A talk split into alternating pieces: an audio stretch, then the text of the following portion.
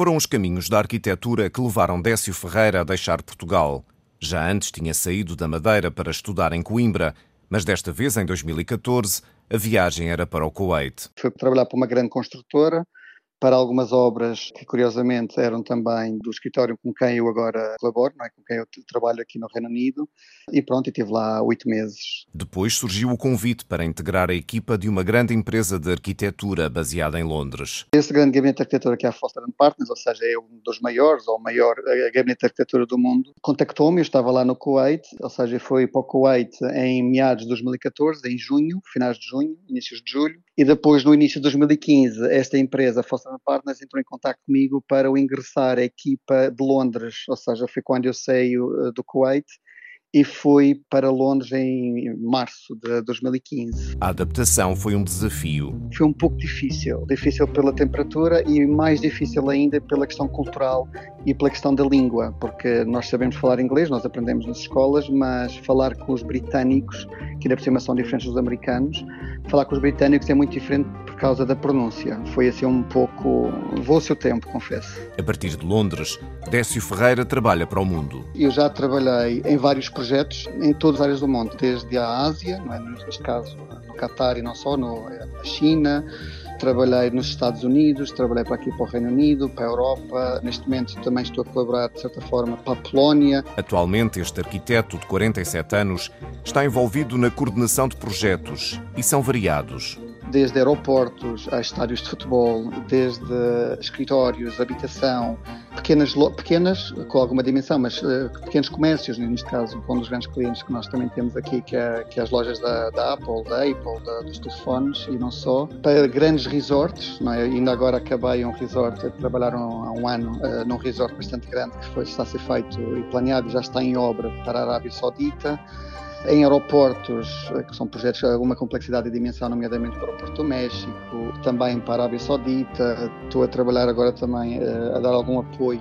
não assim tão como os outros estão dedicado, mas um grande aeroporto nós estamos a desenvolver para a Polónia. Um dos trabalhos de que mais se falou foi o estádio Lusail, no Catar, onde se jogou a final do Campeonato do Mundo de Futebol em 2022.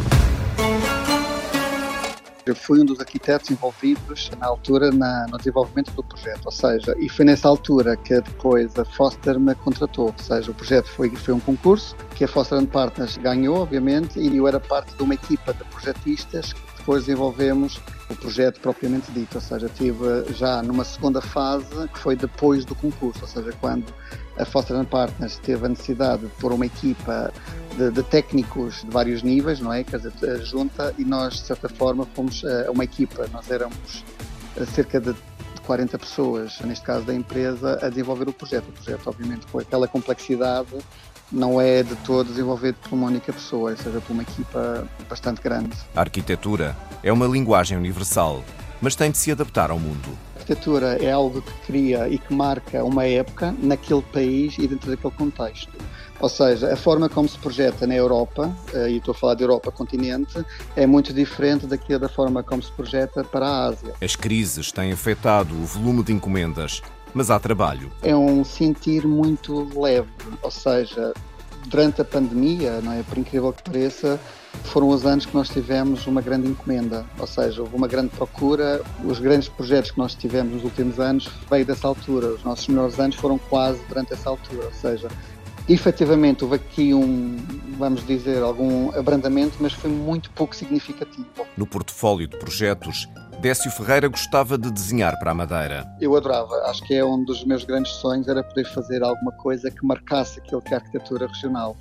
Por tudo, porque é uma referência, eh, porque é a nossa terra e nós queremos fazer uma marca, um cunho daquilo que é, que é a nossa influência na Madeira e é uma coisa que eu ainda ambiciono. Confesso que ambiciono bastante poder fazer alguma coisa aí para nós. Apesar de estar fora da ilha há quase 30 anos, continua a acompanhar as notícias e a manter-se a par da realidade além de voltar à Madeira todos os anos de férias. Apesar de já ter saído já desde 94, que eu saí da Madeira, já foi há muitos anos, eu ainda sinto a Madeira como minha, obviamente. Ou seja, gosto muito de estar com as pessoas, tenho grandes amigos ainda, apesar de tudo, que vivem na Madeira e eu sempre que vou aí faço sempre questão de estar com eles todos, ou pelo menos mostrar-me disponível para estar com toda a gente. Eu sinto muita falta da natureza, muita falta do clima, do mar o mar sempre foi uma coisa que esteve muito próxima de mim. E quando eu mudei para Coimbra para estudar em 94, foi uma coisa que eu tive muita dificuldade em adaptar-me. E o mar é uma, é uma presença constante na Madeira.